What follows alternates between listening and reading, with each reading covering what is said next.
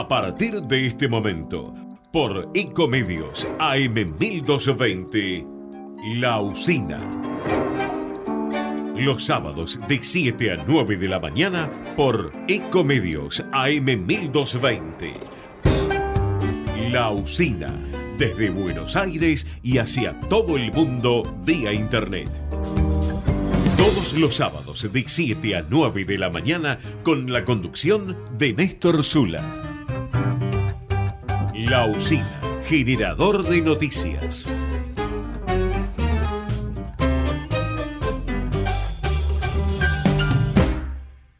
91 años de historia.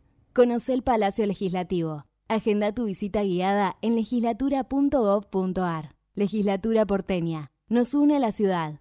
Desde Lanús, impulsamos un proyecto de ley para endurecer las penas de los delincuentes que cometen delitos contra los adultos mayores. Entregamos más de 2.500 botones de pánico y lanzamos una campaña de acompañantes para aquellos abuelos que quedaron solos en la pandemia. Informate en lanús.gov.ar. Lanús nos une. El futuro ya llegó a la ciudad. El telepase en la autopista Ilia ahora es telepase sin barrera, sin cabinas, sin detenerte. Adherite en telepase.com.ar. AUSA, Autopistas Urbanas. En Pilar contamos con Mimuni, nuestra herramienta digital de atención ciudadana para solicitar turnos, realizar trámites y gestionar reclamos de manera ágil y cercana. Descárgate la app o chatea con nosotros por WhatsApp a través de 11 52 38 68 64, las 24 horas del día. También podés acercarte a cualquiera de nuestros puntos Muni de lunes a viernes de 8 a 18 horas y los sábados de 9 a 15 horas. En Pilar seguimos acercando el Estado a todos y todas las pilarenses. Pilar presente con futuro. ¿Sabías que todos los accidentes por inhalación de monóxido de carbono son evitables? Controla que la llama de tus artefactos sea siempre de color azul. Verifica que las rejillas cuenten con salida al exterior y que las ventilaciones no estén tapadas ni sucias. Y no olvides ventilar los ambientes de tu hogar todos los días. Metrogas, damos calor.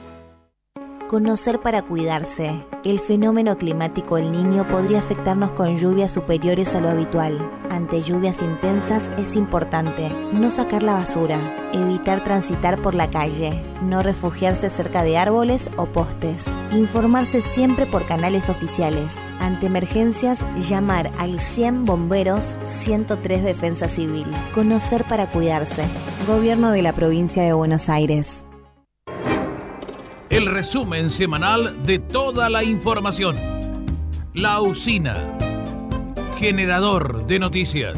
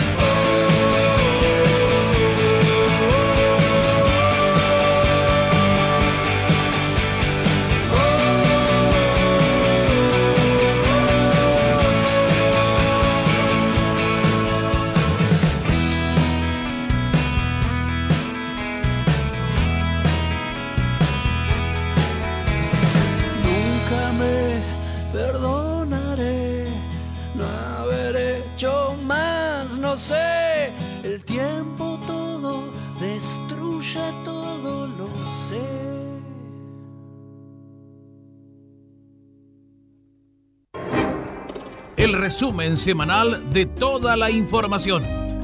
La usina, generador de noticias.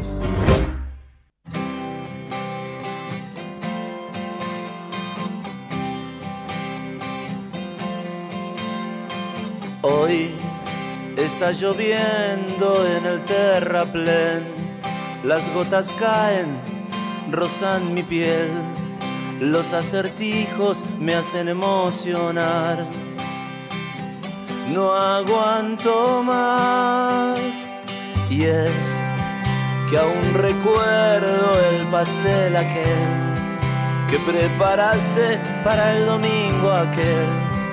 Estabas toda lista para mí y yo ni cuenta me di, la bomba encendí. Todo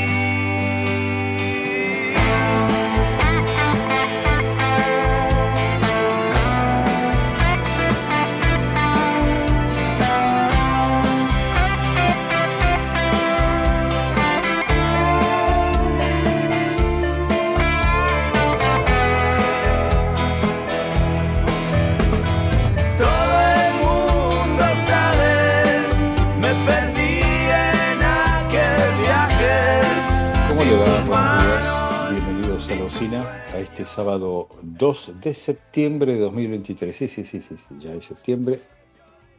Ya es septiembre, este famoso mes de la primavera, ¿no es cierto? Aunque, aunque este, la verdad que hace rato que estamos en primavera, ¿no es cierto? El frío ha dejado de notarse, nos acostumbramos, pero no ha vuelto el frío fuerte. Salvo una alerta, creo que hay en zona patagónica, zona cordillerana, con algo de, de nieve. El resto está bastante tranquilo. Este, de hecho, está lloviendo apenas en Capital Federal en Buenos Aires, pero apenas, apenas. Estaba anunciada la lluvia para las 9 de la noche, la corrieron para las 12, la pasaron para las 3 de la mañana, después la pasaron para las 4 y recién ahora, hace un rato, a las 7, empezó a caer alguna gotita, pero muy poquito. ¿eh? De todas maneras, el sábado tiene un anuncio de lluvias aisladas durante todo el día, la mañana, la tarde y la noche. La temperatura ahora en Buenos Aires es de 15 grados 8, casi 16 grados, demasiado, demasiado para invierno. Cielo cubierto, humedad 84%, 1006,6 hectopascales de presión, viento del sudeste a 1 kilómetro por hora, insignificante. Visibilidad 10 kilómetros, 7 y 12 salió el sol, 18.36 se va a esconder. Entonces tendrá una máxima este sábado de 16, o sea, la que tenemos ahora. Quiere decir que la temperatura se va a mantener o bajará en algún momento porque la mínima está anunciada en 12, no sé cuándo bajará esa, a esa mínima porque el viento es muy suave como para hacer bajar la temperatura demasiado. Y la máxima de 16 grados, un 70% de posibilidad de lluvia en la mañana, que se está cumpliendo suavemente, un 40 en la tarde, un 70 en la, en la noche. La temperatura va a ser de 12 a la noche, ahí está, esa será la mínima a la noche. La tarde 16. Bueno, no, sin variantes térmicas durante el día. Con viento del sudeste, atención que puede haber ráfagas de viento sudeste o sudestada a la tarde y a la noche, de hasta 50 kilómetros por hora. Veremos después porque me parece que los fierros del Servicio Meteorológico Nacional, los radares, están bastante obsoletos. Eh, si no, nos explica de otra manera las pifiadas, ¿no? Pifiadas a favor y en contra, o sea, anunciar que va a llover y no llueve, que no sería lo grave, sino anunciar determinadas lluvias y que las lluvias sean el triple, por caso hace poco cuando se inundó la ciudad de La Plata, ¿no es cierto? De todas maneras que da la impresión que con estos este, instrumentos obsoletos con los que se mueve el Servicio Meteorológico Nacional, siempre hay que tener una creencia relativa de, de- de acuerdo a lo que pueda anunciar y a lo que pueda ocurrir. Pongo como ejemplo, no los menos trágicos, que es decir que va a llover y no llueva, no es nada, no pasó nada, pero decir que va a llover este suavecito y después se larga un tormentón de 200 milímetros de agua que inunda la ciudad de La Plata, bueno, me parece que habría que ir pensando en actualizar los instrumentos para tener información más certera, ¿no es cierto? Y de esa manera poder evitar, poder evitar este, catástrofes climáticas y salvar vidas, porque se salva vidas con esto, ¿no? No es que me mojo más o menos cuando voy al shopping, no, se pueden salvar vidas, ¿sí? Después si los porteños chetos les molesta mojarse, bueno, es un problema de ellos. El agua es vida, ¿no? Planeta, este, el 70% del planeta es este, agua. Lo llamamos tierra, pero en realidad el planeta es más de agua que de tierra. Para mañana domingo, entonces, hoy 12-16, viento del sudeste a la noche de hasta 50 km por hora, eh, lluvias aisladas, sin, sin grandes novedades, según los instrumentos hasta acá del Servicio Meteorológico Nacional. El domingo, ese viento del sudeste del sábado es más fresco, tiene 10 de mínima, 13 de máxima, también casi sin variantes térmicas. Atención que están anunciando para la madrugada del domingo lluvias fuertes y para la mañana del domingo también lluvias fuertes. Para la tarde del domingo lluvias aisladas y para la noche del domingo nublado, sin lluvias. ¿Cuáles son las chances de lluvias para madrugada, mañana y tarde del eh, domingo? Eh, 70%. Así que el domingo en la madrugada tiene lluvias fuertes, en la mañana tiene lluvias fuertes, de eso sí hay que cuidarse. Veremos si más tarde o a la noche se emite una alerta por estas lluvias fuertes del domingo. La tarde del domingo tiene lluvias aisladas y la noche está nublada, sin lluvias. Lo, el viento va a ser del sudeste de hasta 60 kilómetros por hora mañana domingo, sudeste de hasta 60 kilómetros. Entonces la temperatura mínima va a ser de 10 y la máxima de 13. Va a ser un domingo fresco con poca amplitud térmica. Este viento del sudeste provoca un lunes aún más fresco con 8 de mínima, 17 de máxima, con el cielo mayormente nublado y con viento del sur de hasta 22 kilómetros por hora. Este viento del sur provoca un martes más fresco que el lunes, con 6 de mínima, 15 de máxima, con el cielo parcialmente nublado y con viento del noreste de hasta 22 kilómetros por hora en algún momento de la mañana o de la tarde. El miércoles 8-16, con el cielo mayormente nublado, viento del noreste de hasta 22 kilómetros por hora. El jueves 13-19, con el cielo mayormente nublado, con viento del sudoeste de hasta 31 kilómetros por hora. Y el viernes 11 de mínima, 19 de máxima, con el cielo mayormente nublado, viento predominante del sector sudoeste de hasta 31 kilómetros por hora. Bueno, ahí estamos. Entonces, está lloviznando en estos momentos en Buenos Aires, con el cielo cubierto, obviamente, con 16 grados de temperatura, 84% de humedad y con pronóstico de lluvias para todo el sábado. Bueno, ¿con qué se presentan los títulos más importantes de los diarios de Buenos Aires o de los portales? Ya casi los diarios se leen, este, se leen en la compu o en el teléfono, ¿no? Ya no se leen de papel casi nada, ¿no? Pero bueno, están todavía manteniendo esa tradición algunos diarios, casi como una resistencia simbólica a las tradiciones. Eh, Infobae dice que el título más importante de Infobae es El drama de la inseguridad desnuda fuertes contradicciones de campaña y genera reproches y chicanas. Bueno, como siempre que hay una persona asesinada en campaña, este, que lo hay también fuera de campaña, lamentablemente, eh, pero cuando es en campaña un asesinato por un robo, generalmente por una cuestión de inseguridad, se tiran con el muerto. Eso es, cuando hablamos de la falta de altura en el debate político, es esto, tirarse con un muerto.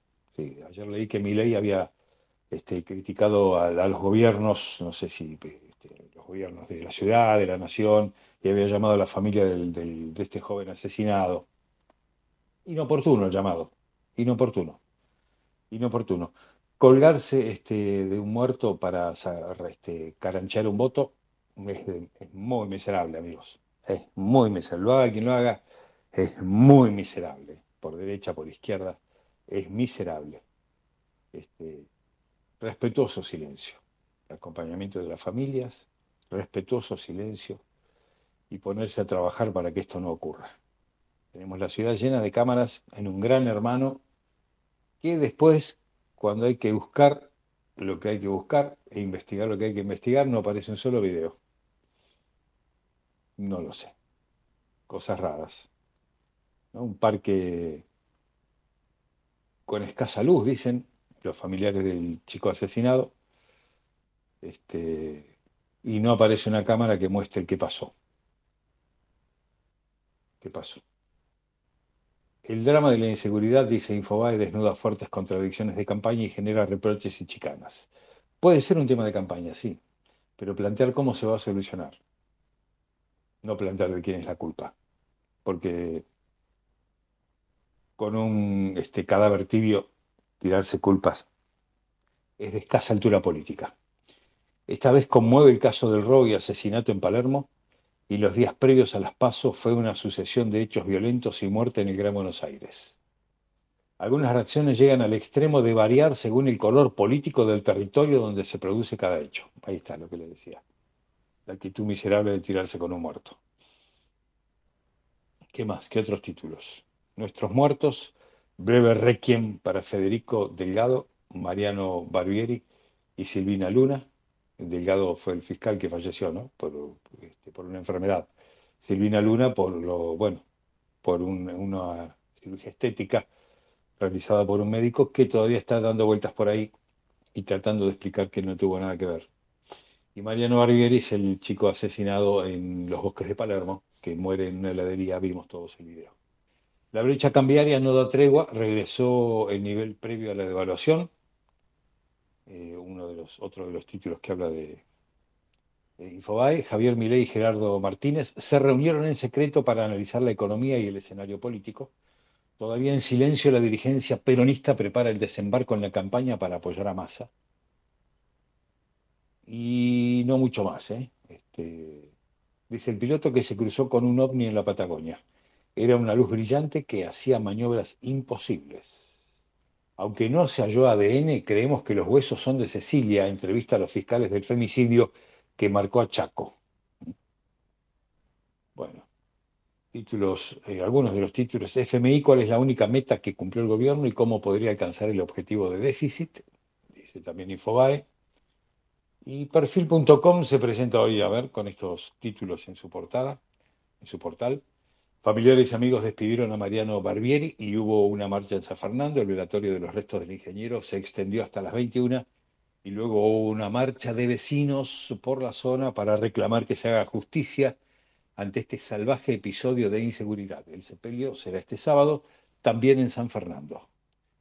Marra anunció a un ex comisario que fue funcionario macrista como su candidato a vicejefe de gobierno. El legislador que aspira a reemplazar a Larreta en la ciudad presentó este viernes como compañero de fórmula al ex jefe de la Policía Metropolitana, Eduardo Jorge Martino. Con eso apuntan a hacer foco en los temas de seguridad. Eh, otro caso de violencia vi- policial se acude a Estados Unidos, se matan a una joven embarazada en su auto. La brecha cambiaria volvió a niveles previos a las PASO y persiste la sangría de reservas. Ataque a CFK, el abogado Aldazábal cuestionó a la justicia por reticencia a investigar vínculos con la política.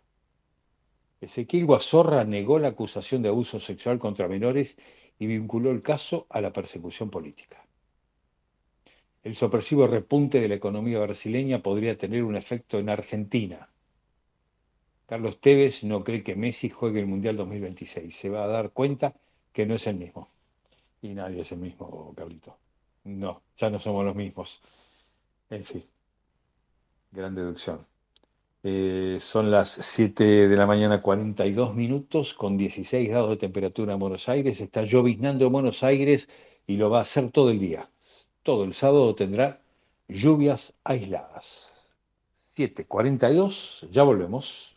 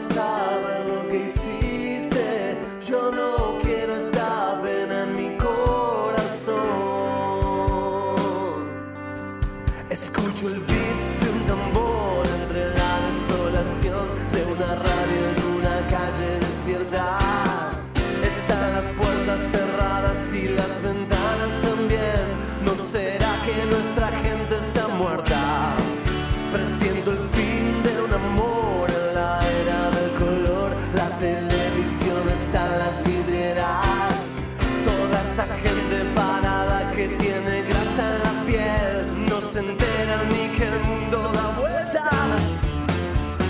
Yo no quiero meterme en problemas, yo no quiero asuntos que queman, yo tan solo les digo que es un bajón.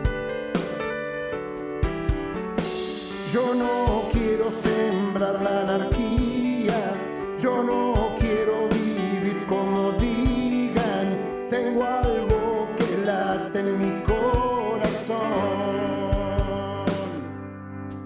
Escucho un tango y un rock y presiento que soy yo y quisiera ver al mundo de fiesta. Veo tantas chicas quemadas y tantos tontos que al fin yo no sé si vivir tanto les cuesta. Yo quiero ver 7.45 minutos de este sábado 2 de septiembre de 2023. Estamos en la usina, en cadena ECO, AM 1220 Ecomedios. Tenemos información para vecinas y vecinos de Lanús. En Lanús, nuestros vecinos cuentan con el nuevo programa de telemedicina pediátrica para chicos de hasta 16 años. Si sos vecino de Lanús, solo tenés que empadronarte, registrate en la app y acceder a tu consulta médica. Así de fácil. Informate en lanús.gov.ar barra telemedicina. Lanús nos une.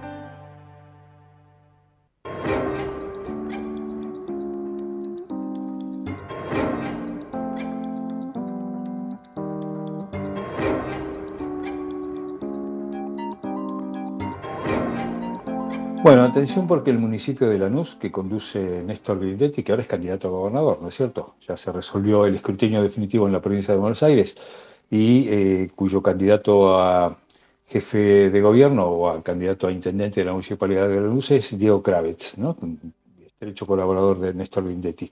El municipio de Lanús está realizando las primeras capacitaciones en técnicas de autoprotección para alumnos de quinto y sexto año de escuelas secundarias del distrito se realizó en esta oportunidad la actividad destinada a más de 130 estudiantes en la Escuela Santa Teresa de Lanús Oeste. Atención porque cómo es la capacitación. Durante la jornada, personal del área de defensa civil local les explicó a los alumnos cómo deben accionar ante situaciones de emergencia. También les enseñaron a realizar maniobras de reanimación cardiopulmonar, el RCP, y de Heinrich, que sirve para desobstruir el conducto respiratorio cuando, cuando alguien se atora o se traba. En esta misma línea los estudiantes aprendieron a utilizar un desfibrilador extremo externo automático, desfibrilador externo automático. Así que están capacitando a los chicos de la escuela, esto es muy importante, de defensa civil, para RCP, ¿sí? para la maniobra de Heimlich y también para usar el desfibrilador. Una vez finalizada la actividad, cada estudiante recibe un certificado que valida los conocimientos adquiridos. De esta forma, el municipio suma acciones para que los vecinos cuenten con más y mejores herramientas de protección. Esto es muy bueno porque un chico de secundaria capacitado puede salvar una vida en la vía pública, por supuesto, ¿no? en la vía pública o en el mismo colegio. Así que Lanús está capacitando a sus alumnos para aprender a salvar vidas en situaciones límite. Información para vecinas y vecinos de Lanús. Lanús es el primer municipio en incorporar el uso de armas no letales para equipar a las fuerzas de seguridad municipales que desarrollan tareas de prevención en zonas de alto tránsito como centros comerciales, estaciones de trenes y centros de transbordo. Queremos agentes de seguridad más preparados, especializados y mejor equipados para enfrentar el delito urbano. Informate en lanús.gov.ar. Lanús nos une. El resumen semanal de toda la información. La usina. Generador de noticias.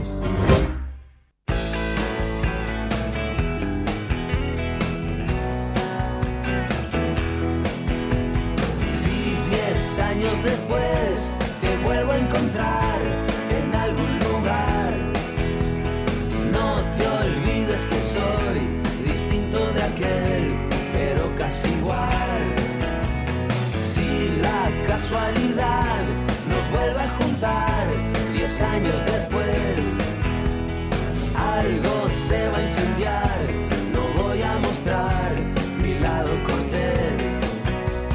Aquello fue un gran punto de partida, pero a la vez que fácil se te olvida.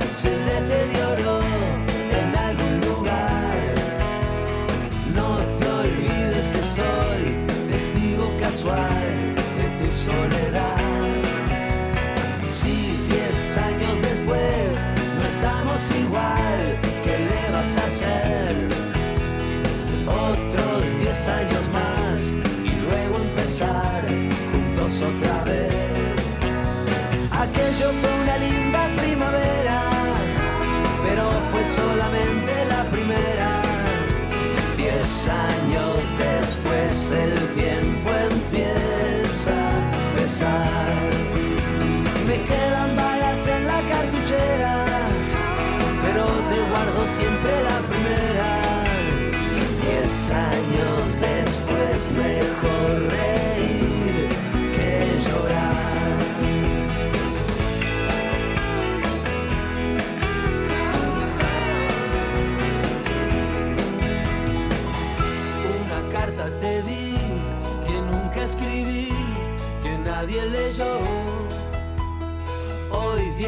años después todo sigue igual, nunca te llegó.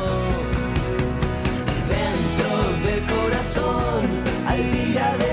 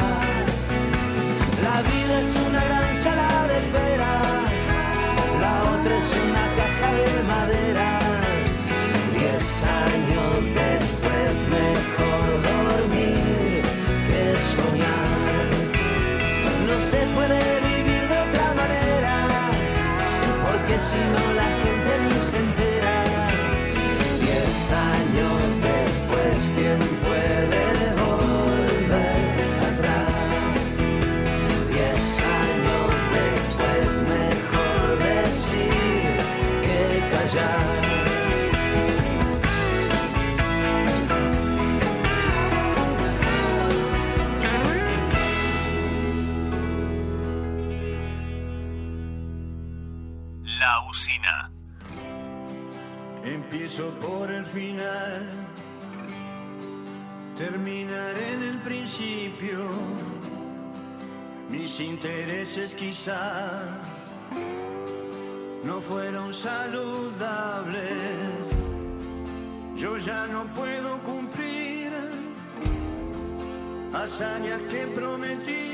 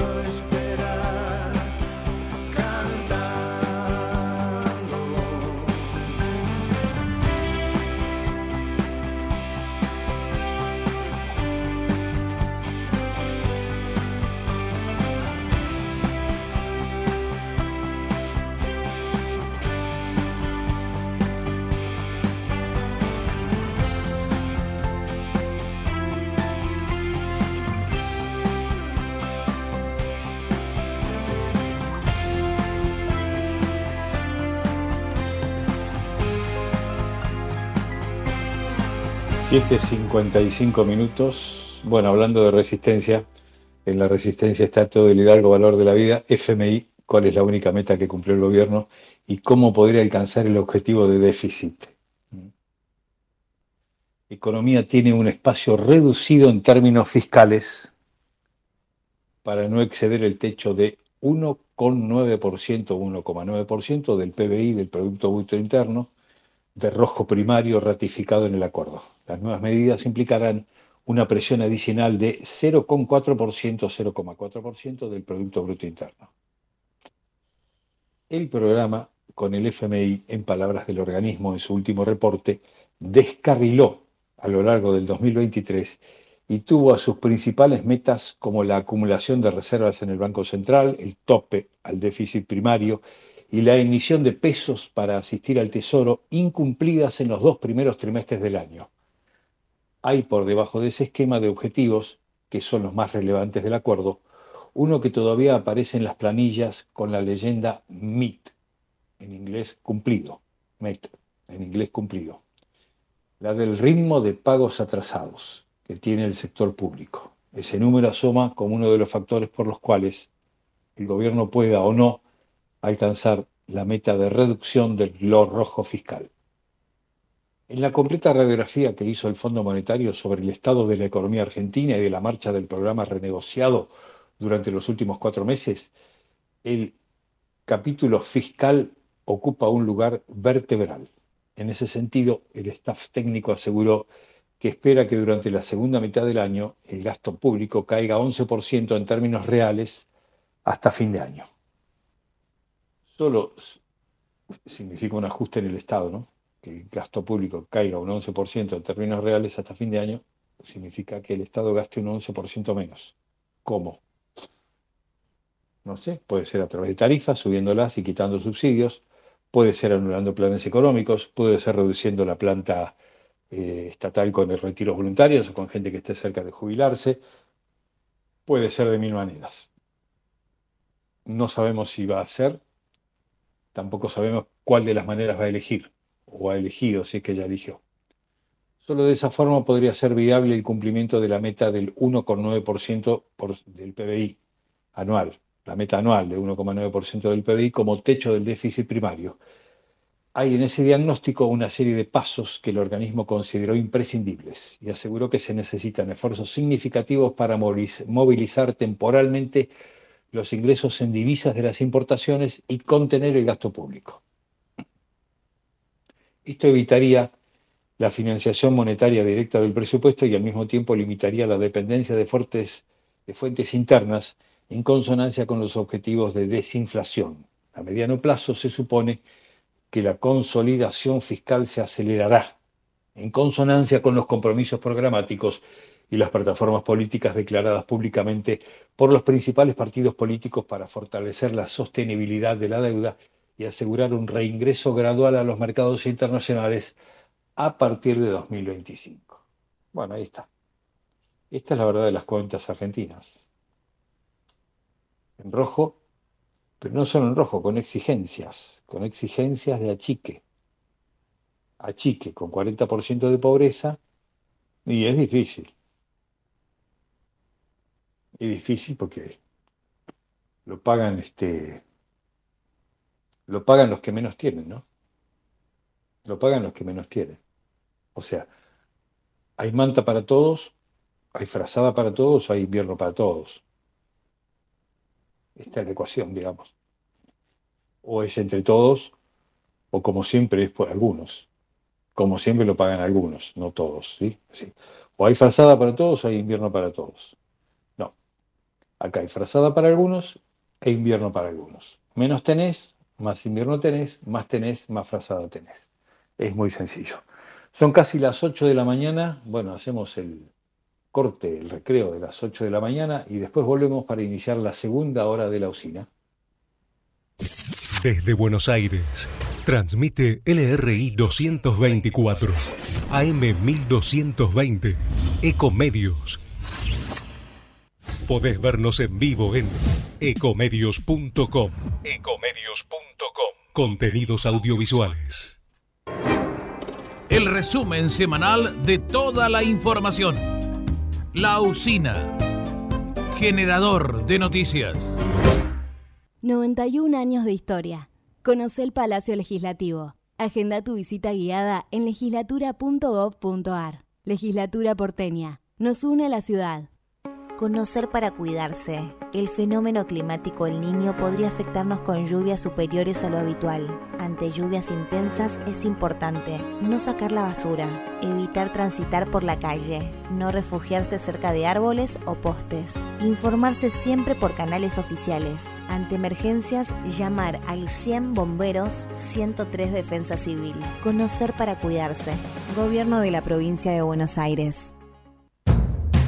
Hola, soy Ramón, el playero de Action Energy, y te cuento que si te subís a ON, nuestro programa de descuentos y beneficios, te vas a dar cuenta que es un programón, porque tenés un 15% de descuento en tu primera carga, 10% lunes y jueves en Quantium, descuentos en supermercados y más beneficios estés donde estés. Subite a ON, que tiene todo lo que estás buscando y por eso es un programón. Promoción válida para los usuarios registrados en ON. Para la primera carga de combustible 15% por única vez. Y todos los lunes y jueves 10% de descuento en Quantium Combustibles. Tope de 22 600 por carga, promociones no acumulables, bases, condiciones, vigencia y estaciones adheridas en onactionenergy.com.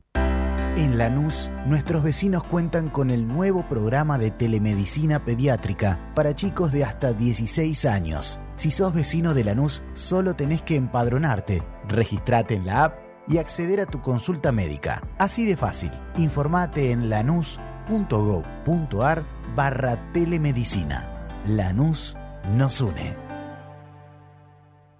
En Pilar contamos con Mimuni, nuestra herramienta digital de atención ciudadana para solicitar turnos, realizar trámites y gestionar reclamos de manera ágil y cercana. Descárgate la app o chatea con nosotros por WhatsApp a través de 11 52 38 68 64, las 24 horas del día. También podés acercarte a cualquiera de nuestros puntos Muni de lunes a viernes de 8 a 18 horas y los sábados de 9 a 15 horas. En Pilar seguimos acercando el Estado a todos y todas las pilarenses. Pilar presente con futuro. El futuro ya llegó a la ciudad. El telepase en la autopista Ilia ahora es telepase sin barrera, sin cabinas, sin detenerte. Adherite en telepase.com.ar. AUSA, Autopistas Urbanas. ¿Sabías que todos los accidentes por inhalación de monóxido de carbono son evitables? Chequea que la llama de tus artefactos sea siempre azul. No olvides ventilar los ambientes de tu hogar todos los días, verificando que las rejillas cuenten con salida al exterior y las ventilaciones no estén tapadas ni sucias. Y controla las instalaciones internas con un gasista matriculado. Con estos consejos, proteges a tu familia. Metrogas, damos calor. La usina.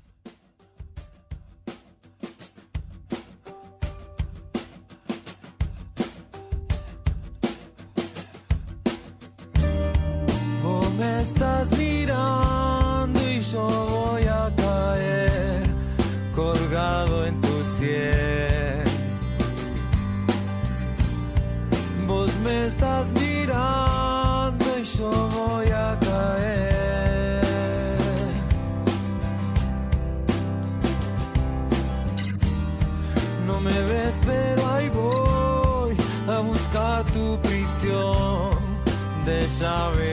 llaves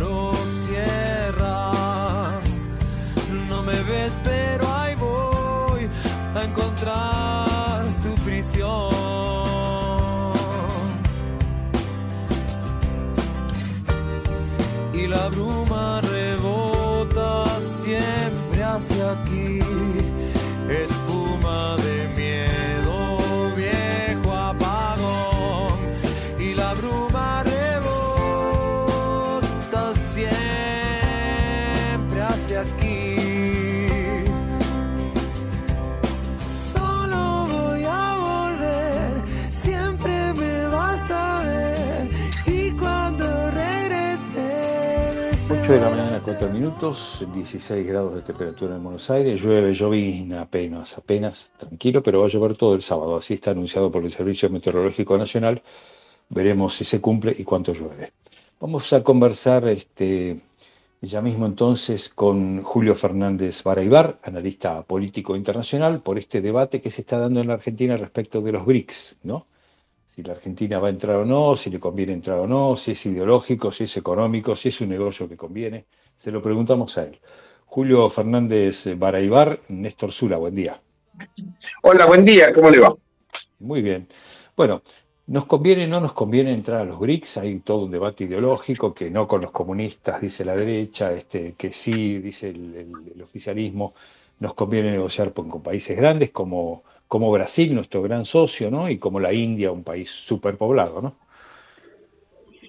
Eh, sí, a ver, si la pregunta es si nos conviene, yo creo que absolutamente nos conviene. Es más, yo le digo que mi opinión es que el, ingreso eh, de la Argentina a las BRICS, que se hará efectivo en enero del año que viene, es un antes y un después en la política exterior argentina eh, y es un es posiblemente la decisión de política internacional más importante que la Argentina haya tomado desde la década del 80 del siglo pasado. Eh, es trascendental este, esta incorporación porque nos incorpora a la, al mundo de la multipolaridad que, que es la característica del proceso internacional que estamos viviendo desde los años 2008, 2007, 2008. Eh, la idea de que, de que no, de que, de que son comunistas es una, una verdadera tontería. Este, el, el presidente del gobierno de la India es un gobierno conservador. Este, digamos, el gobierno de Brasil es un gobierno este, simplemente democrático, socialista, socialdemocrático, si se quiere. Eh, algunos Eh, comparan a Lula con Perón, ¿no? Un gobierno casi peronista. Bueno, pues digamos, ahora yo dije, utilicé esa comparación más actual, pero se lo puede comparar con Perón, sobre todo en lo que ha sido su política, en lo que es su política latinoamericana.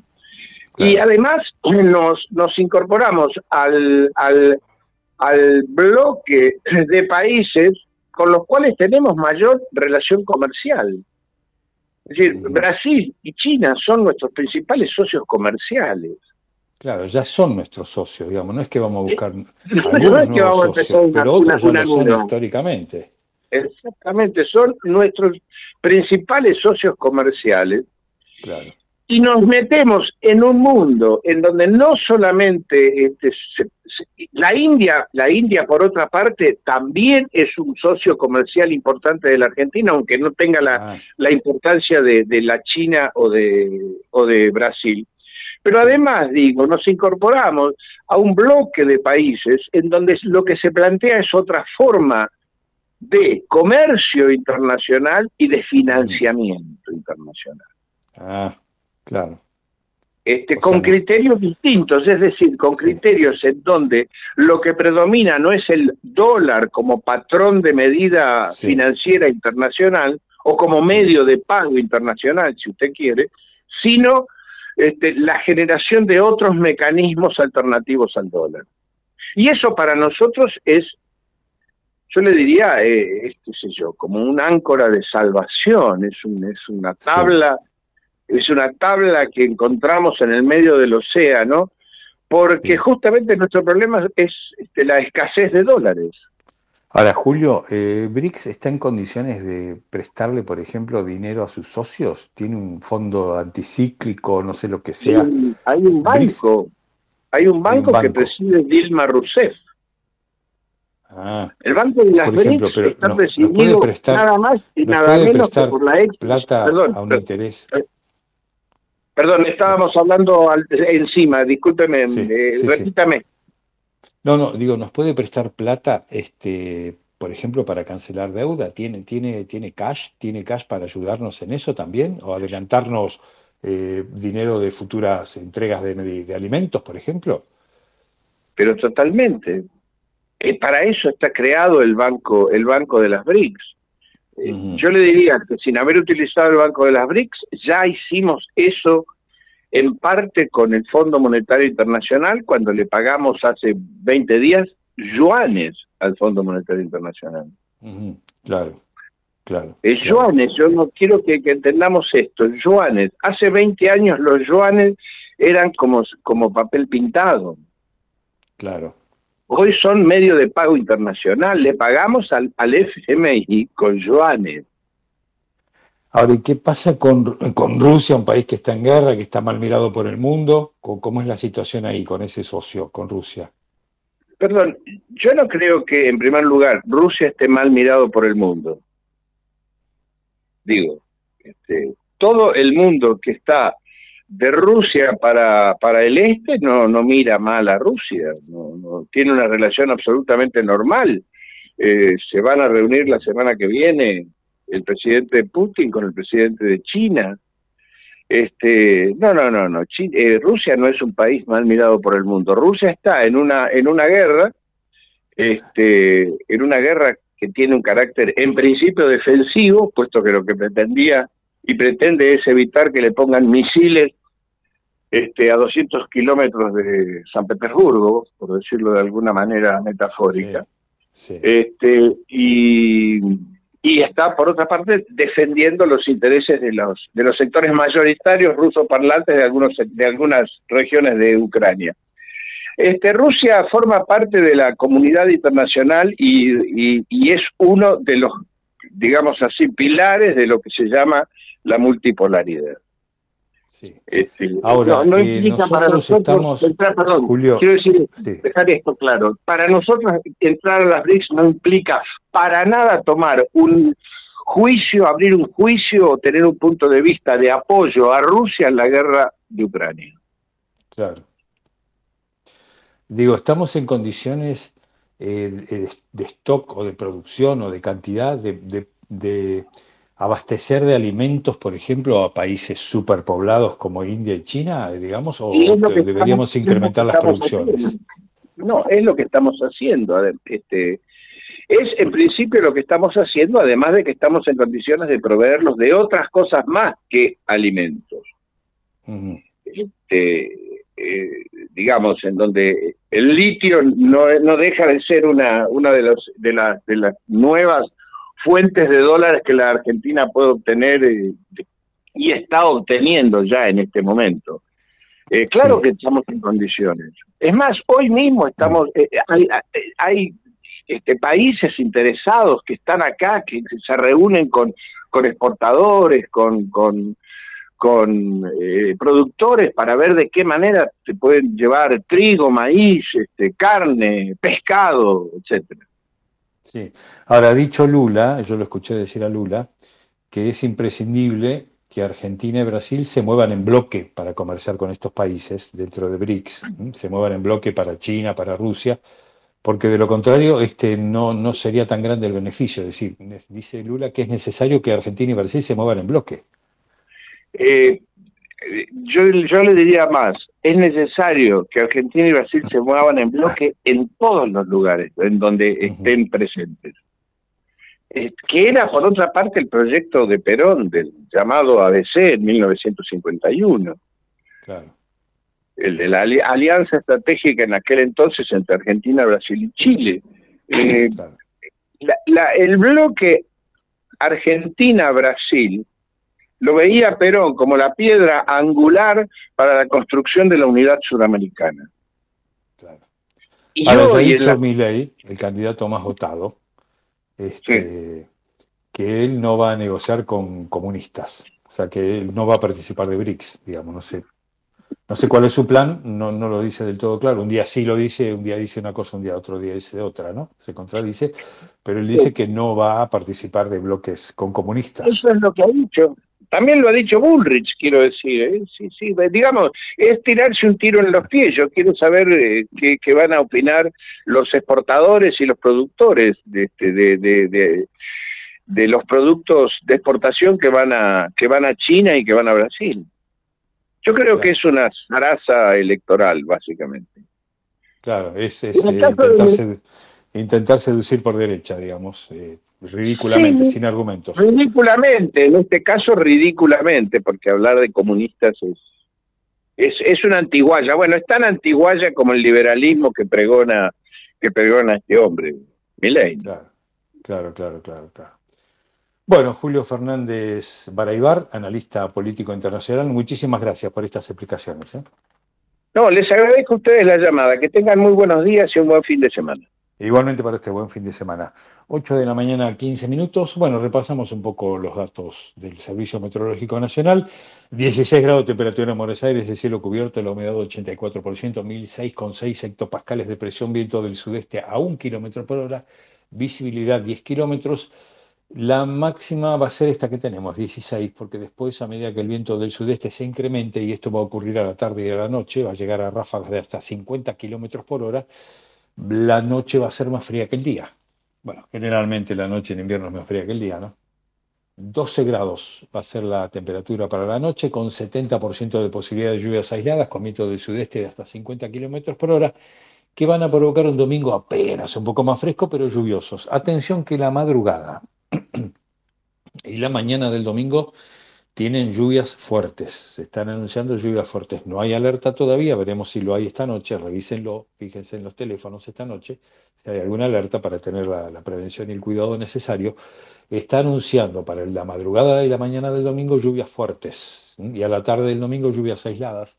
La mínima del domingo 10, la máxima 13. Sí, pero atención con viento del sudeste de ráfagas de 60 kilómetros por hora y lluvias fuertes.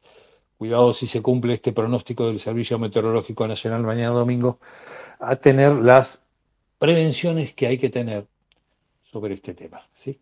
Ya no lloverá el lunes, que será un día más fresco, con 8 de mínima, 17 de máxima, con el cielo mayormente nublado. Así que las mayores prevenciones, si es que se cumplen los pronósticos, son para el domingo, con esas lluvias fuertes y esas ráfagas de 60 kilómetros por hora de viento del sudeste.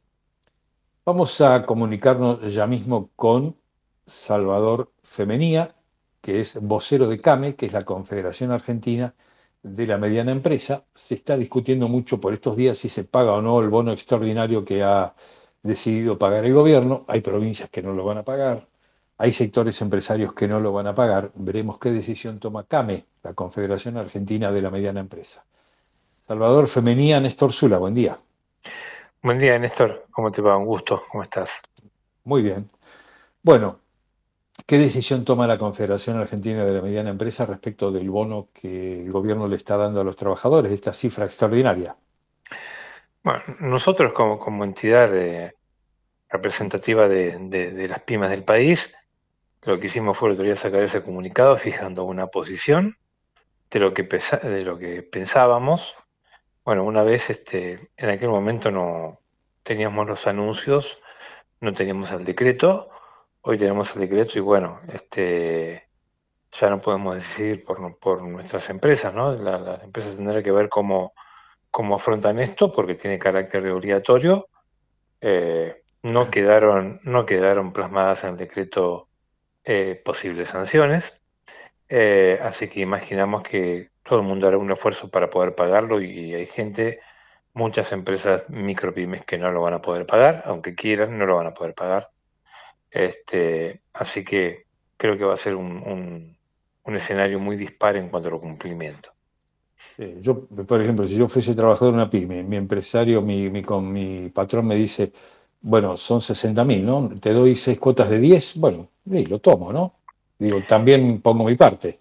No- Nosotros imaginamos también eh, justamente eso de, de- a ver, la relación de, de- de la pyme como empleadora con sus este, empleados es muy cercana, es de mucha colaboración, son empresas chicas, diría casi, casi ambiente familiar, y yo creo que, que- que- que va a ser comprensivo el tema, se va a hacer el esfuerzo.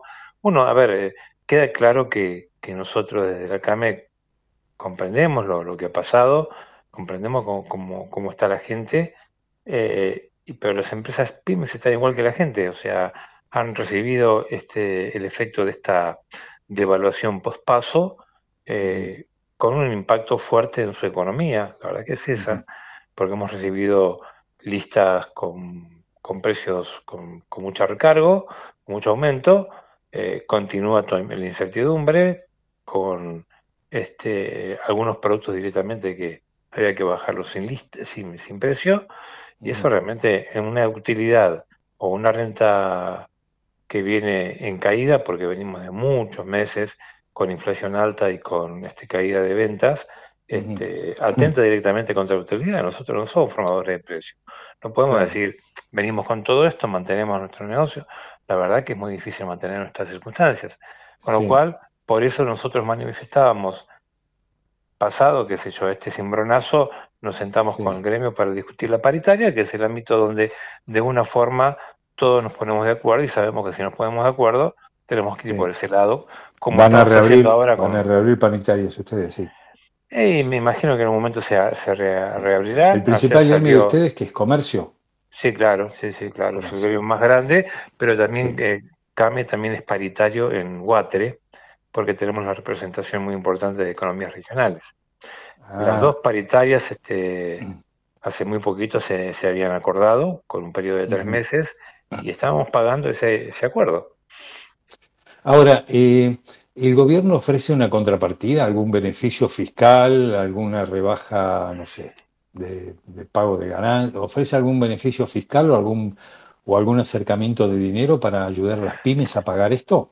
El gobierno lo, lo que habla y lo dejó plasmado en el decreto es que esto es eh, se puede tomar como pago a cuenta en las contribuciones sociales Sí, que correspondan al mes en que se paga. El mes que se paga es septiembre, Sí. se puede compensar con las cargas sociales de septiembre que hay que pagarlas eh, a los primeros días de octubre. o sea que es hay un alivio fiscal.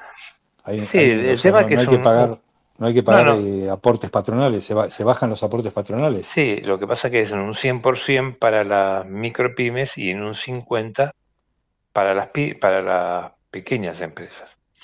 Eh, el Medianas. tema que está el, no, no, porque estamos micro, pequeñas y después Ah. vienen dos, tra- dos tramos de mediana. Eh, El tema que el impacto es financiero, porque hay que pagarlo y más o menos es un mes después que se puede recuperar. El tema es generar el dinero para pagarlo, cuando hoy muchas empresas no lo tienen. Claro, y el préstamo es muy caro. Y sí, muy La caro. tasa y- de préstamo es muy cara. Si voy a pedir no, un no. préstamo para pagar, digamos, y Sí, pagar el sí, préstamo después. A- aún, aún con créditos subsidiados que, que hay, este, líneas subsidiadas, este, ninguna empresa hoy, por más barata que sea la tasa, tiene un retorno que pueda eh, comparar, este, compensar esa tasa. Sí. La verdad es Ahora, esa. el, el, el 90%, eh, corregime, el 90% de la pyme vive del mercado interno, ¿no? ¿O hay pyme exportadora? 70%, 75% del mercado interno, este, y mm, somos tomadores del 70% del empleo registrado. La pyme podemos dividirla en cuatro gran- grandes rubros, micro, micropymes, pequeñas empresas, medianas tramo 1 y medianas tra- tramo 2. Obviamente que medianas tramo 1 y 2 tienen otra envergadura, pero también hace rato que vienen con problemas porque ahí podemos encontrar alguna pyme exportadora o que necesita insumos importados para producir y también están con inconvenientes porque es un, un factor, el tema de las importaciones, que está pegando mucho en la actividad de las empresas. Sí, dicen que Pero- ahí anunció Massa que se libera esto, que se liberan Sí. las importaciones. Bueno, vamos a ver este como los, los detalles de, de- técnicos de, de- de- de la resolución, pero te quería acotar. eh, el 99,3%, nueve- 99,5% de, toda, de todas las empresas del país son pymes. Y de ese 99 y pico, 98 deben ser micropymes. O sea que el gran Ahora- universo son micropymes. Lo que quería saber es cómo están las pymes que viven del mercado interno y cómo están las pymes que viven de exportar. ¿Hay una diferencia?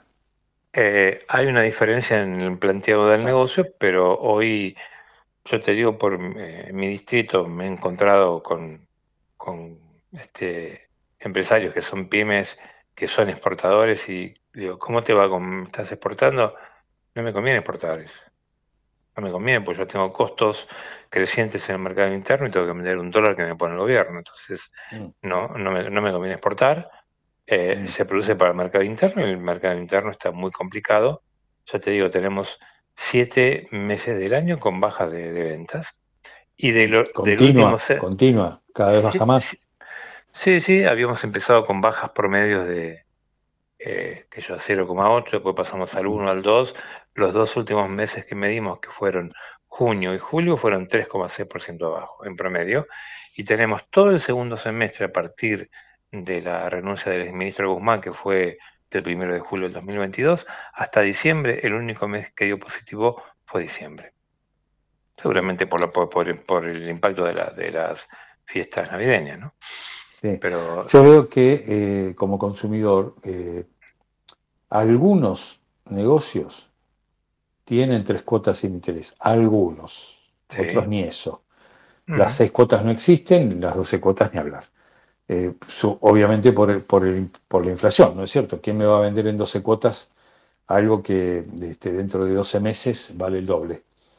Eh, o sea que mientras esté esta inflación y esté esta, esta brecha cambiaria, que yo exporto a un dólar que el gobierno me paga poco, eh, claro, eh, este, este- esto está trabado, digamos, hasta que no se tomen decisiones muy fuertes de fondo, ¿no? No, sí, tiene que haber, obviamente, modificaciones estructurales porque hay un montón de factores de la macroeconomía que impactan en la micro, donde están las pymes, que realmente este, están desfasados, ¿no? Y respecto a lo que decís vos de las cuotas, bueno, nosotros desde la, desde el sector comercio de CAME nos sentamos este, en cada oportunidad que vence el plan de, cuotas de ahora 12 para prorrogarlo porque consideramos que es una herramienta que empuja el consumo, pero hoy es como decís vos, cuando ya la inflación fue a niveles tan, tan altos, eh, vos ya tenés, sabés que es un producto que es cuota fija, pero lo que vale 50 con, en cuotas vale 90. Entonces Claro. no, le, no le conviene ni al comerciante por el descuento financiero, Sí. ni, le- ni la gente dijo, no, esto ya no es lo mismo, mucho más caro y con menos cuotas la, la cuota no me da. La verdad que la cuenta, la, la gente hace esa cuenta, ¿no? Pero había sido Lo que una sí veo es que lo, importante. lo que consume mucho la gente es precios justos. Los productos de precios justos se venden. No sé si a ustedes les deja ganancia o no les deja ganancia. Si es que ustedes los producen, están en la cadena de precios justos, pero precios justos se vende. No, con precios justos fue otro tema, porque inicialmente, por allá por principio de año, no, empezó fines del año pasado, este fue un, este, un acuerdo que se hizo con, con las grandes cadenas, que son, en realidad representan el otro 30% del consumo interno, y nosotros no pudimos adherir porque realmente no teníamos, este, en las negociaciones que se llevaron a cabo, no teníamos la palabra de nadie que nos asegurara el abastecimiento a precios justos, porque nosotros tenemos que comprar un precio bueno para vender un precio bueno. A las pymes no le aseguraban eso, quedamos fuera de eso y se nos produjo un corrimiento de la demanda de nuestra clientela a las grandes superficies buscando este, los productos con precios justos. No todos se encuentran, no durante todo el día tenés, pero cada tanto la gente va y busca. Y es totalmente lógico. Después, a partir de mitad de junio, se hizo un acuerdo para incluir a las pymes, pero que realmente con la atomización que tienen las pymes, que el, último rinconcito del barrio tenés un almacén, no, no llega. Es imposible hacer ese acuerdo. Se generaron algunos productos que más o menos aparecieron, pero en general no, no, no, no consiguió el objetivo que, que se dice, ¿no? Claro, exactamente.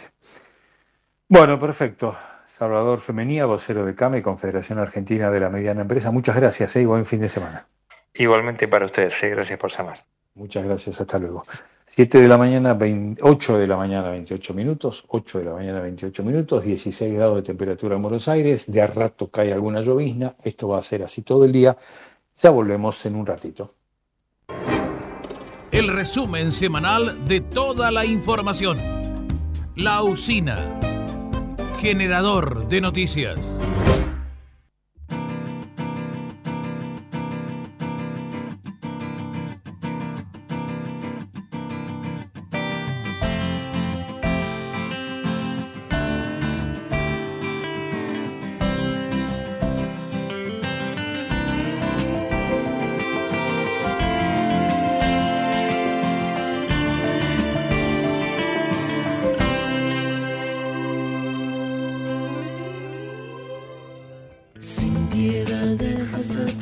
Un sequito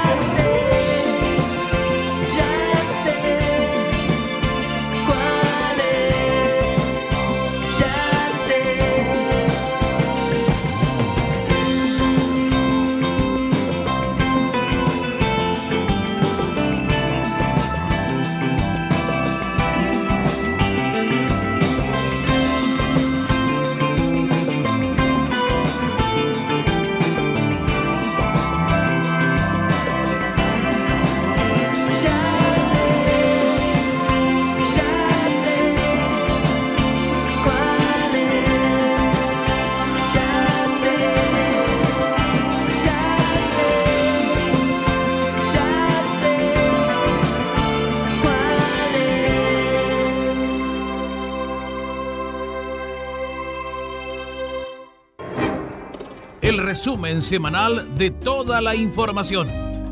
La usina. Generador de noticias.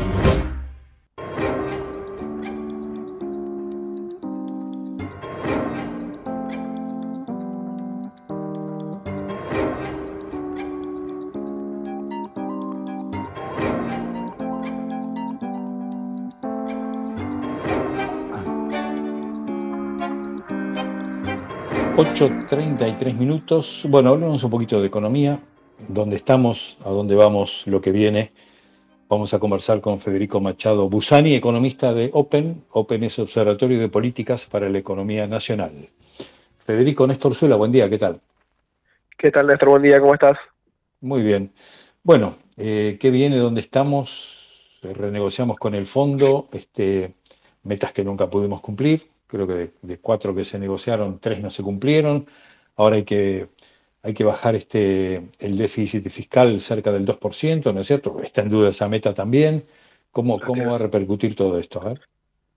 Bueno, yo creo que podemos decir que estamos en un impasse de la economía argentina, de alguna manera eh, a la espera ¿no? de que se resuelva la cuestión política electoral y que mientras tanto eh, tanto el gobierno como el Fondo Monetario han tendido un puente no para, para llegar a esa situación. Me parece que nadie pretende que, que el modelo económico que actualmente tenemos eh, prevalezca más allá del 10 de diciembre. Creo yo que gane el oficialismo o gane la oposición en cualquiera de sus variantes, me parece que va a tener que haber un cambio de la política económica clara, porque bueno, en este momento no, no parece sustentable ¿no? la manera en la que se están desarrollando las variables macroeconómicas. Claro. ¿Y cómo ese cambio, digamos? Eh, incendiario, va- hay uno que hay un Milei quiere incendiar todo, prender fuego todo, este, desaparecer ministerios, bueno, qué sé yo, todo eso que escuchamos.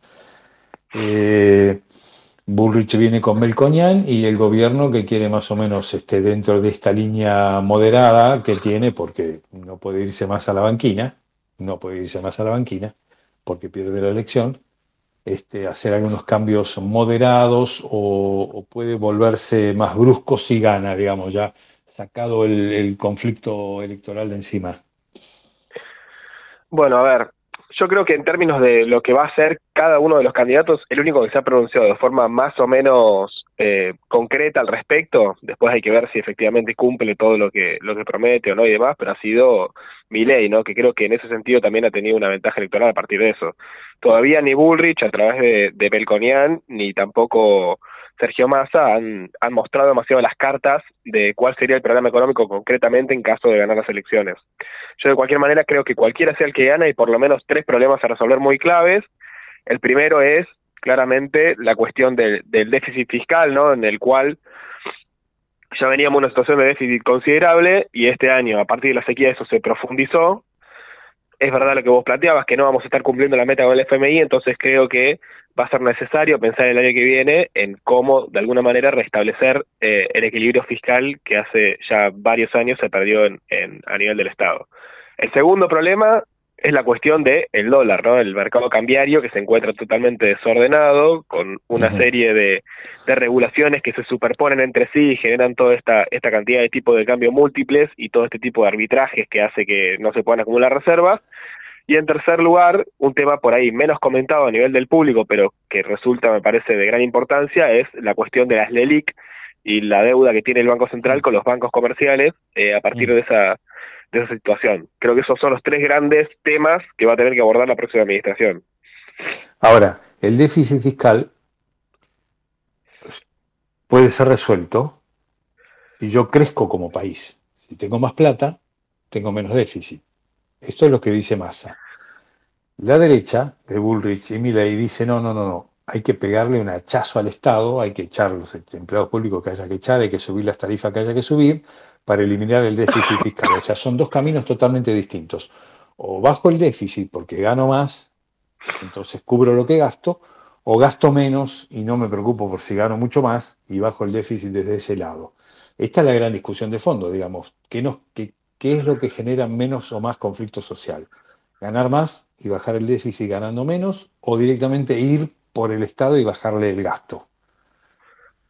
Sí, yo creo que sin duda la situación ideal es poder poder lograr el superávit a través del crecimiento, ¿no? Que era el programa original claro. eh, que en su momento lo había planteado Martín Guzmán, creo como uno de, de, sus ejes fuertes, pero que bueno, que hasta ahora evidentemente no se ha podido lograr. Es verdad que hubo circunstancias que impidieron también que el crecimiento de, de la Argentina se sostuviera, ¿no? Principalmente este año, uh -huh. eh, pero me parece de cualquier manera que, por ejemplo, en el caso de los subsidios económicos, eh, y de partidas como el gasto de capital va a ser muy difícil no pensar en estar recortando, sea quien sea quien asuma el próximo gobierno. Creo que incluso Massa lo debe tener en mente y de hecho lo viene haciendo, ¿no? No es que del año pasado a este el gasto público ha crecido en términos reales, sino que incluso se ha reducido porque me parece que eh, esto, que hay, hay partidas de gasto que ya es evidente que hay que, que atacarlas de cualquier manera. Sí me parece ¿Cuáles? problemático ¿Cuáles en son términos esos de este... subsidios que pueden caer? ¿Cuáles son esos subsidios que pueden caer? No, y nos referimos a los subsidios, principalmente a la energía y al transporte, ¿no? que siempre son los que están un poco en discusión, eh, que sabemos que impactan de distinta manera en el AMBA que en el resto del país, creo que eso es muy significativo, sí. que se ha tenido una política de poco a poco intentar acomodarlos, pero me parece que todavía estamos lejos, eh, o por lo menos eso es lo que muestran los números, eh, de llegar a niveles a niveles sustentables eh, de subsidio y de tarifas como para no tener que, que seguir ajustando por ese lado. Y te iba a decir, por otro lado, me parece problemático que el planteo tanto de Burrich y Milley es recortar el gasto y reducir el déficit, pero a la vez quieren reducir los impuestos, lo cual parece difícil de lograr, ¿no? Que es algo que en su momento también planteó Macri, él asume, claro. eh, intenta reducir el déficit, pero a la vez reduce las retenciones y eso le genera más déficit de lo que ya claro. tenía. Claro. Con lo cual, eso sí, sí, sí, realmente parece poco consistente. Sí, sí, porque Macri asumió el 10 de diciembre, el 11 fue a Pergamino, y anunció la, la, quita de retenciones. Esa que el 11 ya estaba desfinanciado, había asumido el 10. Exactamente. Eh, ahora, ¿está la economía argentina en condiciones de producir más? ¿Está preparado el aparato productivo? Porque algunos dicen, si producimos más no alcanza la energía eléctrica. Entonces, ¿está preparado el aparato productivo para producir más y bajar el déficit a partir de tener más pongamos comercio exterior, por ejemplo? No, yo creo que sí. Yo creo que en términos de capacidad productiva uno mira ciertos indicadores como la como la capacidad instalada ociosa, el- como el- la producción industrial, y uno dice, bueno, che, acá hay espacio para crecer, porque si uno mira el PBI de la Argentina per cápita, ¿no es cierto? Recién se encuentra en niveles cercanos a los de 2012 o a los de 2017, ¿no? Donde estuvieron los picos de ese indicador. Entonces yo creo que eh, el margen para crecer está. Luego, evidentemente hay algunas restricciones, ¿no? Evidentemente hay que lograr que fluya la inversión hacia esta, hacia el sector de la energía, hay que lograr que podamos importar para poder sostener ese crecimiento, hay que lograr que se sostenga la demanda, ¿no? Porque evidentemente si uno crece también necesita el consumo para poder sostener eso. Entonces hay que alinear una serie de variables, pero sí me parece que el margen de crecimiento de la economía argentina es importante. Recién hablaba con la gente de CAME, de la Confederación Argentina de la Mediana Empresa, y me decían que hay sectores de CAME que exportan, pero con este dólar este, le suben los costos y el dólar se les mantiene, el dólar oficial, que es con el que se exporta, eh, se les mantiene estancado. Entonces le crecen los costos y no le suben eh, los ingresos porque el dólar oficial está estancado. Entonces el negocio de exportar es relativo. Claro, claro. Sí, es que el problema con el problema con los múltiples tipos de cambio es ese, ¿no? Eh, que si a medida que vos vas aumentando, incorporando regulaciones, vas segmentando el mercado y algunos precios se fijan a un tipo de cambio, otros precios se fijan al otro tipo de cambio y demás, empiezan a pasar estas cosas, empiezan a, a desacoplarse los ingresos y los costos y cada vez menos actividades se hacen rentables. Por ejemplo, ¿cuánto está el dólar oficial? ¿No? De 3.40 creo que está. Hoy está 3.50 el mayorista 3.50. y 3.60 el minorista. Supongamos que lo quiero hacer rentable y lo llevo a 500. Estoy pegando una devaluación que inmediatamente se me corre a precios. ¿Cómo hago eso? ¿Cómo, hago, cómo subo el dólar? ¿Qué hago? ¿Hago un dólar exportador? Y que no se me bueno, corra es necesario, me parece, es necesario que la que el- en la devaluación sea en el marco de un plan económico consistente y creíble, es decir, simplemente hacer la devaluación, ¿no? Y mantener eh, todo el resto del esquema económico como, como viene funcionando, te pasa esto, se te traslada inmediatamente a precios. Me parece que para que ese traslado no sea inmediato a precios, vos tenés que mostrar qué vas a hacer con el déficit, con las LELI, con la oferta de dinero, con los impuestos, con el gasto. Entonces, con un plan económico integral, de esa manera vos podés decir, bueno, atención, voy a, por ejemplo, unificar el mercado de cambios, pero mi expectativa es que eh, el dólar no crezca al infinito, sino que se sitúe en un nivel de equilibrio de tanto. Y después necesitas reservas para defenderlo, ¿no? Evidentemente que es lo que en este momento no tiene el gobierno. Por eso, la solución es, yo diría, siendo generoso de mediano plazo. Pero puede ser de largo. ¿eh? Y por lo menos yo creo que hasta, hasta fin de año no, no va a mejorar la situación en ese sentido. Como te digo, estamos en un impasse. Después de fin de año, bueno, es yo creo que va a haber un primer momento de, de shock fuerte, donde seguramente los primeros meses del próximo gobierno sean peores, no, no mejores, no, no arranque a mejorar la situación inmediatamente, sino que empeore. Y después ya dependerá un poco de la consistencia de las medidas adoptadas y demás, sí, a partir de la mitad del año que viene eh, aproximadamente, uno, de acuerdo con los estudios económicos, alrededor de nueve meses, ¿no? Tarda una, una devaluación profunda en, en recomponerse el crecimiento económico, bueno, si a partir de ahí empieza el, el sendero del crecimiento o si seguimos eh, a los tumbos, ¿no? Claro. ¿Qué están viendo? Si, si, si, estás en- si lo tenés estudiado y si no, no, digamos, será la próxima. ¿Qué están viendo los distintos sectores? Digo, el financiero, el productivo, el industrial, el comercial, digamos, como vos quieras dividir los sectores.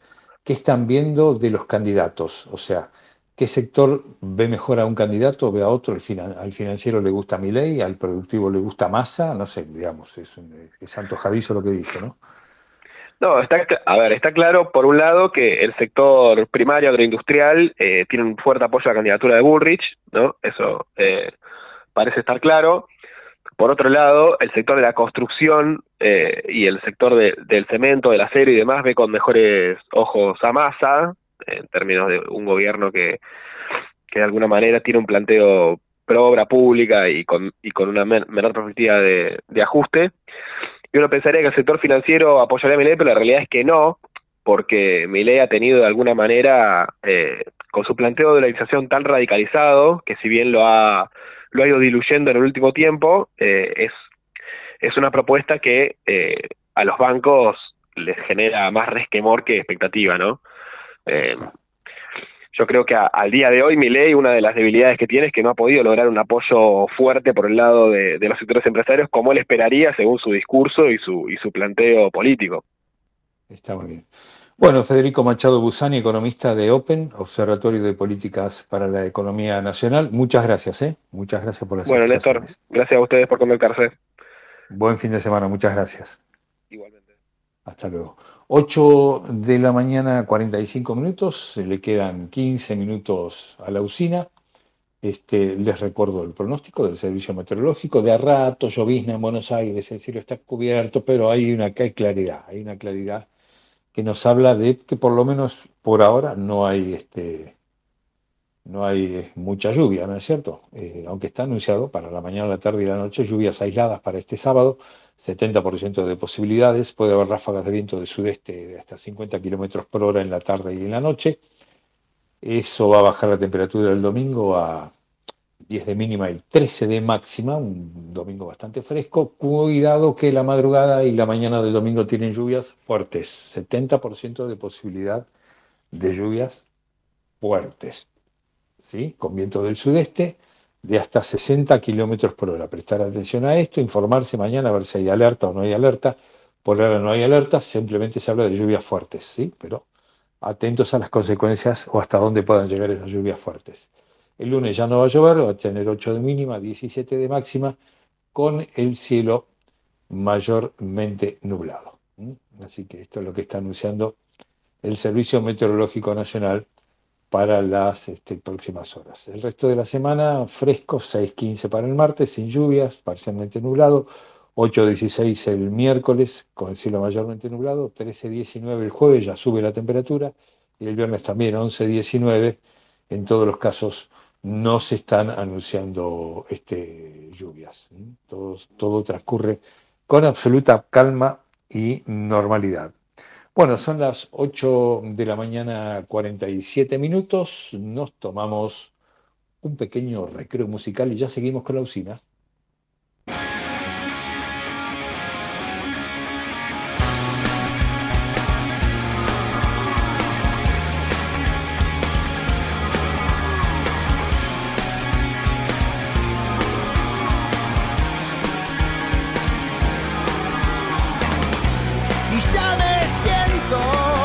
8.47 minutos.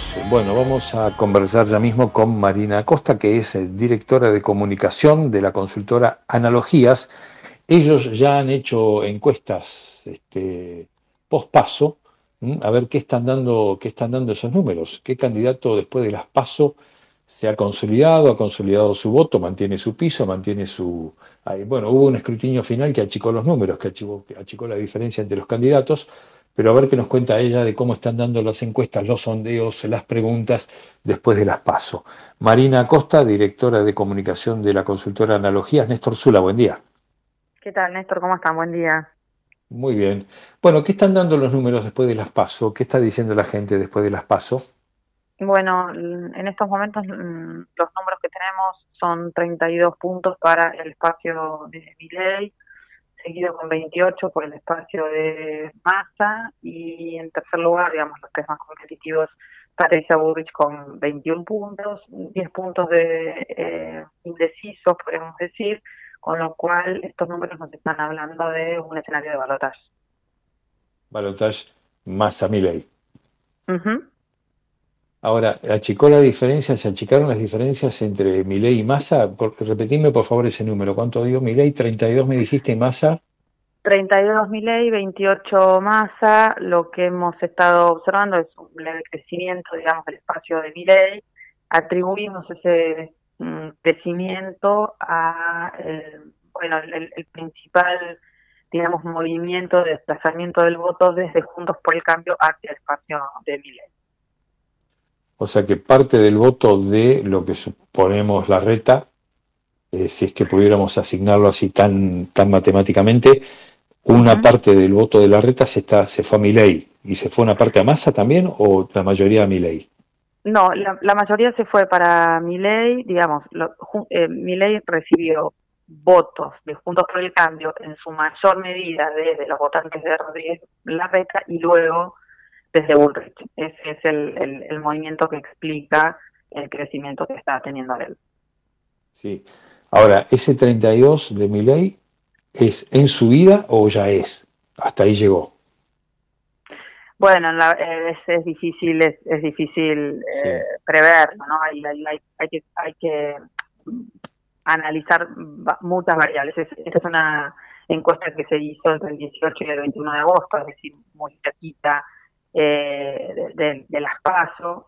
Eh, decía, las variables que tenemos que analizar no son solamente ese 10% que todavía no, no, no puede definirse, ¿no? Sino también hay que ver cómo van a votar aquellos votantes que, por ejemplo, votaron a fuerzas que no pasaron los pasos. Hay que ver también cómo se va a comportar el voto en blanco, si efectivamente Sí. se va a repetir ese porcentaje. Fundamentalmente hay que ver también mm, cómo se van a incorporar algunos ciudadanos que no participaron de los pasos y van a participar de las. Es decir, hay, hay muchos números todavía para repartir. Sí. Ahora, Marina, ¿qué, qué creen ustedes, qué analizan ustedes de ese 11% que no fue a votar? ¿Creen que va a ir a votar una masa importante? ¿Creen que va a seguir ese 11% plantado en su indiferencia? ¿Qué opinan de eso? Aunque no lo tengan estudiado, eh, digamos, ¿qué ven, qué analizan, qué estudian, qué, qué, qué están previendo? No, creemos que, bueno, evidentemente ese alto porcentaje de la ciudadanía que no fue a votar responde básicamente a la crisis de representación, ¿no es cierto?, que vive el sistema político argentino, digamos. Ese, ese es el telón de fondo. Ahora, todo indicaría, porque la experiencia histórica, digamos así, lo muestra, es que siempre en los pasos tiene menor nivel de participación que en las generales. Se supone, se supone que en las generales van a aparecer cuatro o cinco puntos más de, de- de- de ciudadanos, que van a ir a votar. Todo se- se- no lo ponemos todo en el, en, en el condicional, ¿no?, en el potencial, porque realmente es, es un contexto muy atípico, insisto, donde hay una fuerte crisis de representación, pero todo indicaría que la participación va a aumentar en general. Imposible saber hacia dónde va ese 5. Eh, es, es, es bastante difícil. Buena parte de esos votos pueden irse a- al, al oficialismo, fundamentalmente porque muchos votantes vienen de los sectores populares, ¿no es cierto?, los que no participaron de las PASO. Es probable que se vayan para el oficialismo, pero la verdad es que es difícil de estimar. Ahora, yo estoy viendo aquí la encuesta que tengo de ustedes. Eh, la izquierda, Breckman del Caño, tiene un 5, Schiaretti tiene un 3. Este, ese 7%, por ejemplo, en una segunda vuelta, Schiaretti o Breckman, ese 7-8%, ¿se puede ir a masa en un balotaje? Y la verdad, otra, no, está, no estamos todavía analizando escenarios de, de balotaje, insisto, porque es todo muy, muy incipiente, casi faltan, ¿no? Como dos meses, eh, bueno, un poquito menos, pero es muy larga la campaña todavía. Eh, eh, también lo que analizamos es que en, en las tasas los electores siempre desarrollan más comportamientos lúdicos, ¿no? Es decir, pueden jugar un poco más con la votación, el voto útil o estratégico aparece, ¿no es cierto?, en, en las generales y seguramente se da de manera mucho más este, fuerte en- si, si llegamos finalmente a ese balotaje que hoy estamos viendo, ¿no? Eh, la verdad que, que- que es difícil saber cómo van a jugar esos electores. Ahora, esto de una tarjeta amarilla para el gobierno, de una advertencia, para que el gobierno reaccione, bueno, y tomó medidas medianamente populares, un bono para la gente, que es un aumento a jubilados, como sea, digamos, fue, buscó plata y la, la repartió, o la distribuyó eh, para los que más necesitaban. Eh, est- esta reacción que provoca el voto a mi ley, esta advertencia de, de la gente al gobierno, eh, ¿vos crees que es eso? Una ¿El voto a mi ley es una advertencia al gobierno o es una convicción? Bueno, varias cosas, Néstor. O sea, eh, claramente Milei ha eh, empatizado, sintonizado con una ciudadanía muy frustrada en términos eh, económicos, casi 10 años, ¿no es cierto?, de frustraciones económicas. Eh, Milei recoge eso, definitivamente. Eh, comulga también o, sintoniza muy bien, ha, sintonizado muy bien desde el punto de vista afectivo y emotivo, ¿no es cierto?, con, con esa ciudadanía enojada con el sistema político, insisto, es, eso, la crisis de representación tiene que estar siempre en el, en, en el horizonte, ¿no? Es lo que ha definido esta elección y sí, si hablamos de crisis este, de representación, hablamos de crisis de representación del sistema político en general y de los partidos tradicionales en particular o de las dos grandes coaliciones en particular. Lo- Los números del, del, del- de las PASO, digamos, sirven para mostrar el enojo de la ciudadanía a una eh, dirigencia política tradicional, digamos, que cree que no la ha representado. Insisto, tenemos que ver si eh, esos ese acompañamiento a mi ley, digamos, una buena parte de ese acompañamiento ha sido genuino, eh, pero creemos que otra parte, digamos, es esa parte desencantada del, del, del peronismo, básicamente porque si tenemos que analizar la composición del voto de mi ley, decimos que es un voto de raíz popular, ¿no? Digo, más allá del sesgo masculino y joven Sí. que tiene es- ese voto, eh, la principal fuente de votos de mi ley proviene de la pérdida de Unión por la Patria en todo el territorio nacional. Entonces, ahí también hay un llamado de atención al peronismo. Perfecto, buenísimo. Bueno, Marina Acosta, directora de comunicación de la consultora Analogías, muchísimas gracias. ¿eh? Buen fin de semana, muchas gracias. Por favor, gracias a ustedes. Buen día. Buen día, muchas gracias. Bueno, quedan cuatro minutitos para las nueve de la mañana. Nos vamos a ir despacito, de a poquito, con un poquito de música. No se pierdan ya el programa de Nacho Riverol con sus buenas razones. Nosotros volvemos el próximo sábado a las 7 de la mañana con la usina. Que tengan un buen fin de semana, una muy buena semana. Muchas gracias y hasta luego.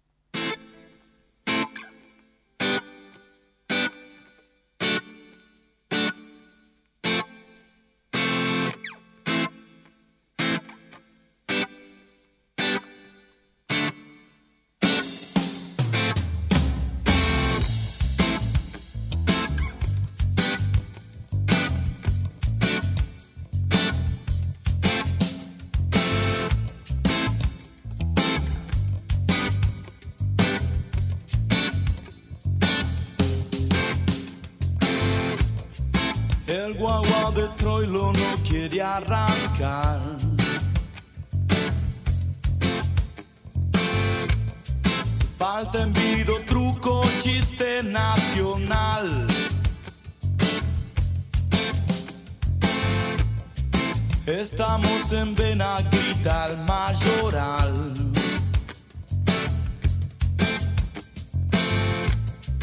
Y pagas el vale un día después. ¿Qué ves? ¿Qué ves cuando me ves? Cuando la mentira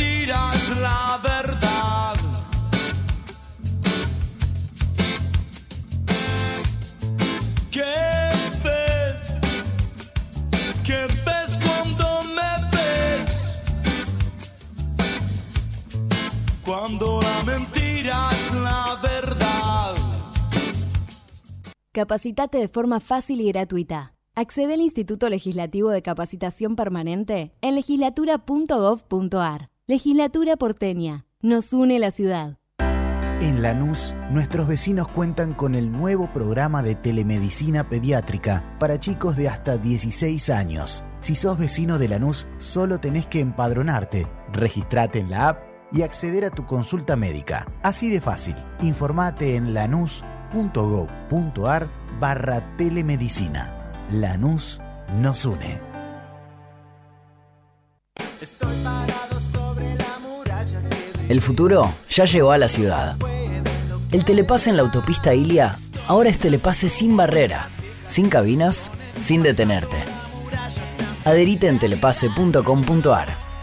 AUSA, Autopistas Urbanas. ¿Sabías que todos los accidentes por inhalación de monóxido de carbono son evitables? Chequea que la llama de tus artefactos sea siempre azul. No olvides ventilar los ambientes de tu hogar todos los días, verificando que las rejillas cuenten con salida al exterior y las ventilaciones no estén tapadas ni sucias. Y controla las instalaciones internas con un gasista matriculado. Con estos consejos, proteges a tu familia. Metrogas, damos calor. En Pilar contamos con Mimuni, nuestra herramienta digital de atención ciudadana para solicitar turnos, realizar trámites y gestionar reclamos de manera ágil y cercana. Descárgate la app o chatea con nosotros por WhatsApp a través de 11 52 38 68 64. Las 24 horas del día. También podés acercarte a cualquiera de nuestros puntos Muni de lunes a viernes de 8 a 18 horas y los sábados de 9 a 15 horas. En Pilar seguimos acercando el Estado a todos y todas las pilarenses. Pilar presente con futuro. Hola, soy Ramón, el playero de Action Energy, y te cuento que si te subís a ON, nuestro programa de descuentos y beneficios, te vas a dar cuenta que es un programón, porque tenés un 15% de descuento en tu primera carga, 10% lunes y jueves en Quantium, descuentos en supermercados y más beneficios estés donde estés. Subite a ON, que tiene todo lo que estás buscando y por eso es un programón. Promoción válida para los usuarios registrados en ON. Para la primera carga de combustible 15% por única vez. Y todos los lunes y jueves 10% de descuento en Quantium Combustibles. Tope de 32 600 por carga, promociones no acumulables, bases, condiciones, vigencia y estaciones adheridas en onactionenergy.com. Conocer para cuidarse. El fenómeno climático El Niño podría afectarnos con lluvias superiores a lo habitual. Ante lluvias intensas es importante no sacar la basura, evitar transitar por la calle, no refugiarse cerca de árboles o postes, informarse siempre por canales oficiales. Ante emergencias, llamar al 100 bomberos, 103 Defensa Civil. Conocer para cuidarse. Gobierno de la provincia de Buenos Aires. Desde Buenos Aires, transmite LRI 224, AM 1220, Ecomedios